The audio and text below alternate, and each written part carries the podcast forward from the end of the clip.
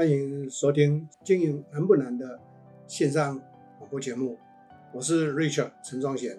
今天要跟各位来谈的这一个主题内容呢，那什么叫做产品经理？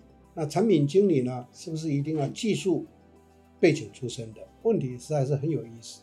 我在我们联圣企管呢，开了一系列的有关 PM 的课程。其实我发现我们国内呢，对于 PM 这个名词，不见得非常的熟悉，而且是众说纷纭。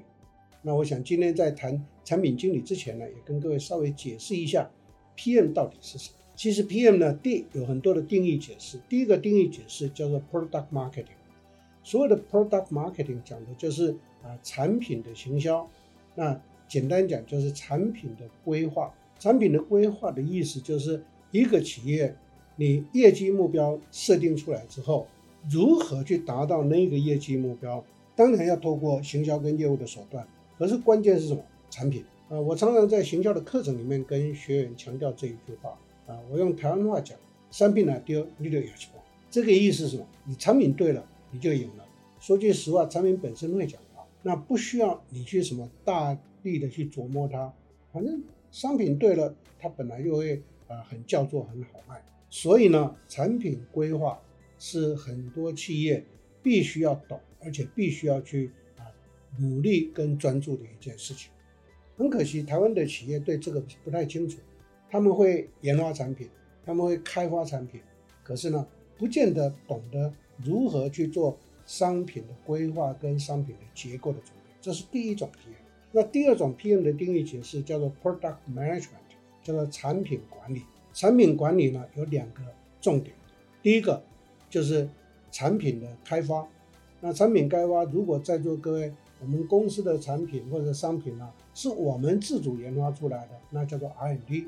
那我相信在座绝大部分人都是在买卖业或零售流通业或电商产业，那这个时候产品不一定是自己自主研发出来的，所以产品的外购就变成是一个关键，那个叫做商品开发。所以第二种 PM 的定义解释就是。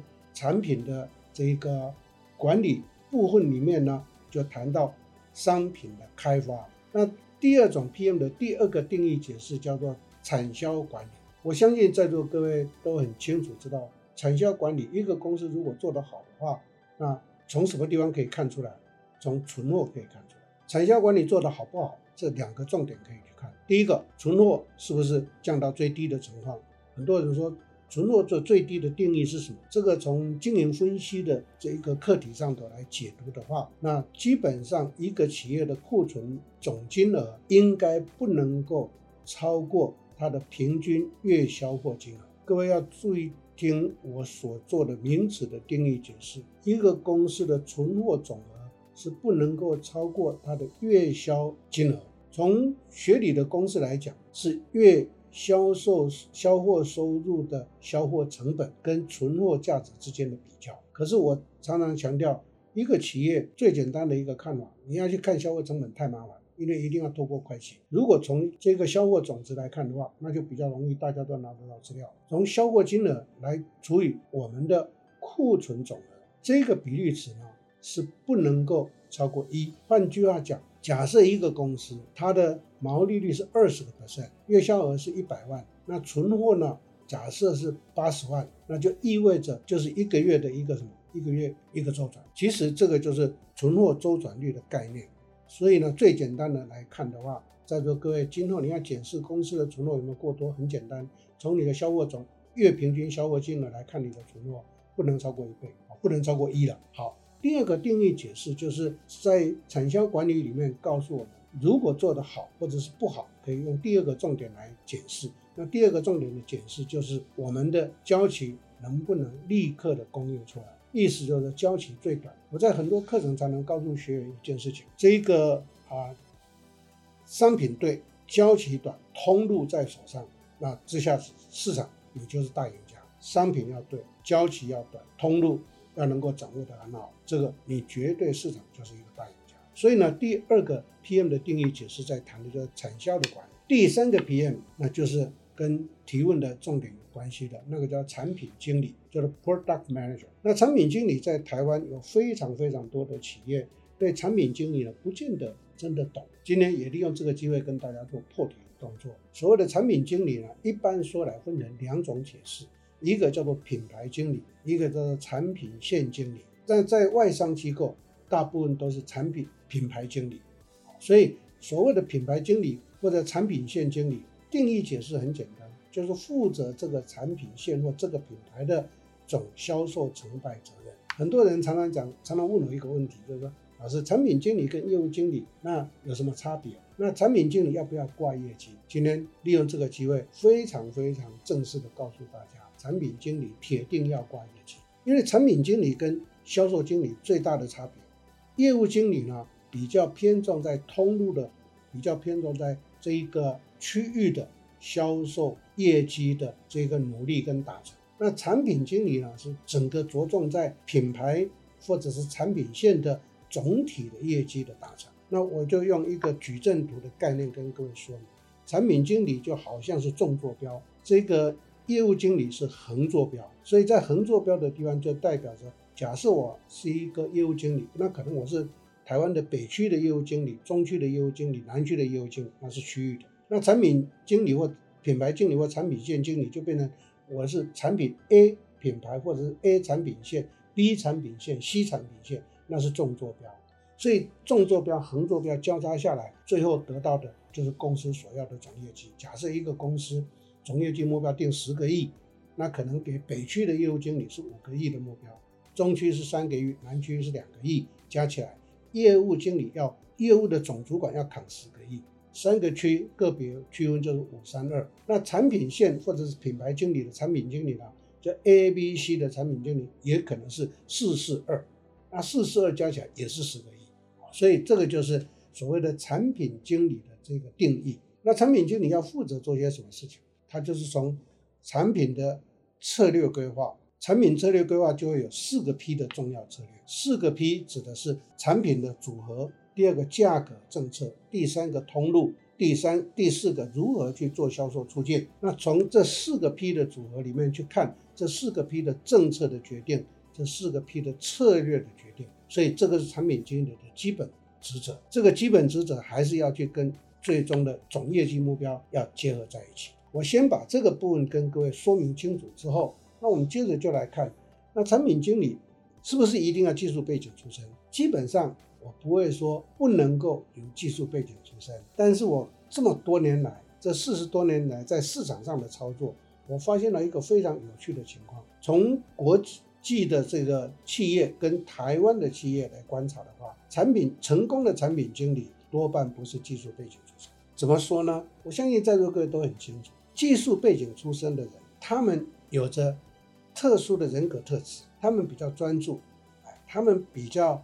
不那么的不那么的广泛，意思就是说，从通常技术背景出身的，啊、呃，不太容易玩 marketing，因为 marketing 变化大，marketing 要走入市场，哎，台湾话讲爱去跟人广漠，产品技技术背景出身的人都有一个特色，就是我是技术挂帅。这样讲或许在座各位还是不见得很清楚。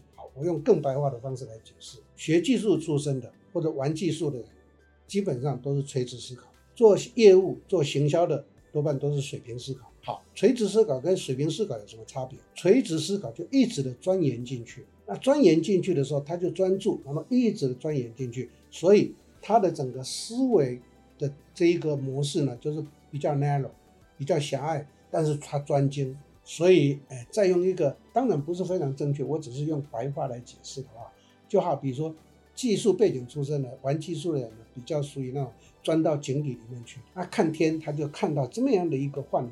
他一直去专注研究，他非常的厉害。可是，可是各位一定要体会一件事情：研发就是技术背景。玩研发的人，不见得他研发出来的东西呢，一定叫好又叫座，可能叫好不叫座。所以呢，叫好就是他这个出来产品太棒了，技术太棒了。可是呢，卖不好。那为什么卖不好？因为没有 commit 市场的需要。技术背景出身，有他技术的专业跟技术的优势，但是。他来做完这一个产品经理呢，就不见得适合，因为产品经理是属于水平思考的人在做的事情。水平思考基本上我们把它讲得非常非常的务实一点。产品经理如果不懂 marketing，他就一定做不好。产品经理之所以要挂业绩，是因为他要跟市场接轨，所以产品经理必须去做 marketing research，必须去做行销的研究。行销的研究是对市场要去了解市场的趋势、市场的需求、市场的板块的移动、市场板块的分布，跟消费者在整个年龄结构层的区分，或者是喜好，或者性别，或者教育水准，或地区性的差异，他必须要了如指掌，这个才有可能去做到对的商品的准备。基本上，从行销的观点来解读的话，产品经理是现阶段的行销最新趋势才能够玩的，那就是 C to B。或许在座各位呃清楚，也或许有些人不清楚什么叫做 C to B。这个要就得从行销的发展演进上啊，利用很短时间跟大家做一个报告。市场的最早期是 B to B、B to C。什么叫做 B to B？企业对企业。所以假设我是一个工厂，我做出来的东西是给总经销商或总代理商，他就把它把我买过去，然后他就就布市场。这个叫 B to B。那什么叫做 B to C？我是一个产品拥有者的企业，那我就把这一个产品卖给需要的人。这个叫 B to C，需要的人指的是什么？使用者或者末端的消费者，这个叫做 C。所以 B to B 跟 B to C，从自从有人类的历史记录以来，一直都存在。到了二十一世纪的今天，那就不一样了。现在 B to B 跟 B to C 的公司，常常就会因为闭门造车，因为跟市场脱节，所以经营到某一个阶段就垮掉。所以各位可以看到。技术背景出身非常厉害的人，他在市场上没有跟市场接轨，他在市场上没有去了解的时候，他就会没多久就被迫退出市场。那现阶段的行销的最新趋势告诉我们，C to B，意思就是说，一个人想要在市或一个企业想要在市场上成功，一定要去关注，一定要去重视这个 C，指的是末端的需求者、使用者。到底他们要什么？然后我来准备他们要的东西给他。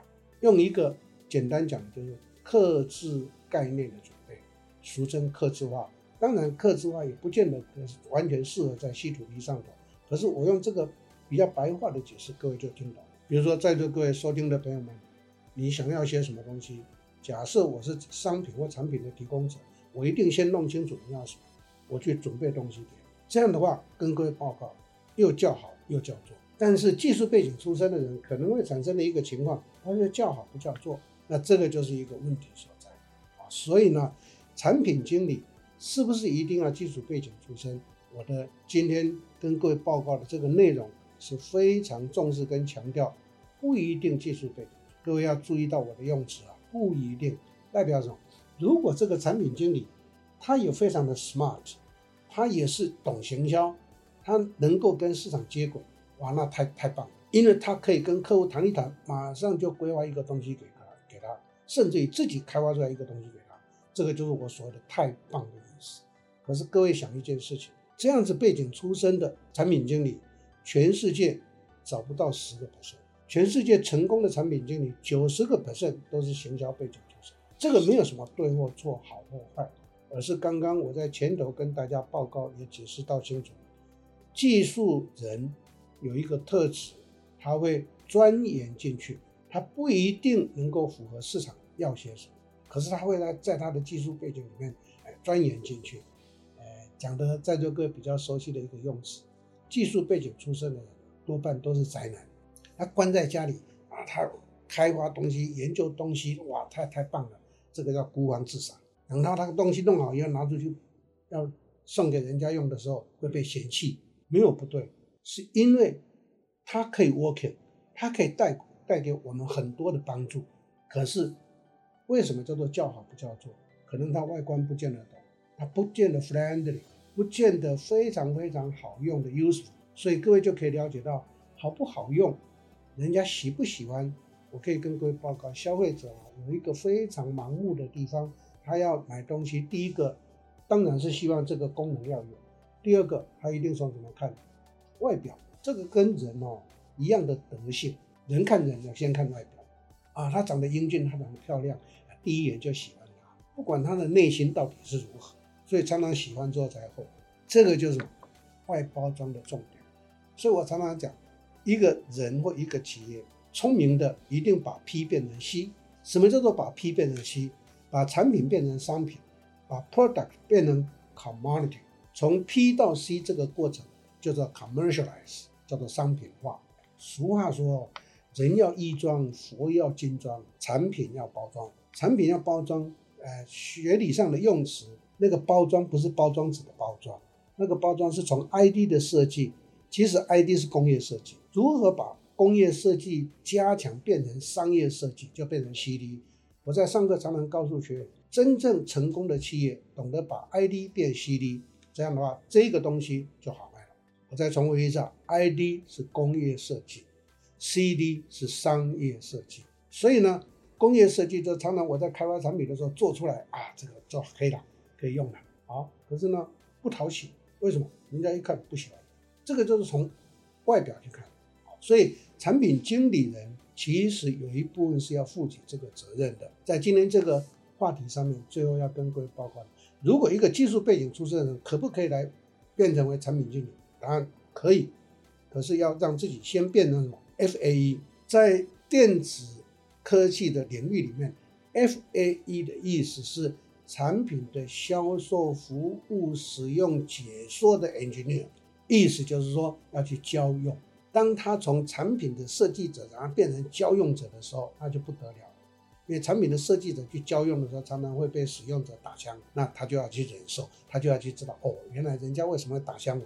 原来我这个地方没想到，那个地方没想到。我再跟各位强调，技术非常的棒，问题是没有 commit 市场的需求，所以它还是一个 product，它还是一个产品。因此，产品经理的人呢，最简单的一个责任，把产品变商品，然后变成讨喜，这样的话，产品这种产品经理人就成功了。所以今天这个话题很有意思，所以多跟各位来谈一谈这一方面的广泛跟它的真正的定义的意思是什么。我们这个话题就谈到这里，谢谢大家今天的收听啊，我们下次有机会再继续跟各位来谈，也鼓励在座各位多多的收听我们所提供的其他在 Podcast 上面的。很多很多的内容，谢谢。感谢正成集团的赞助，让我们节目能够顺利的。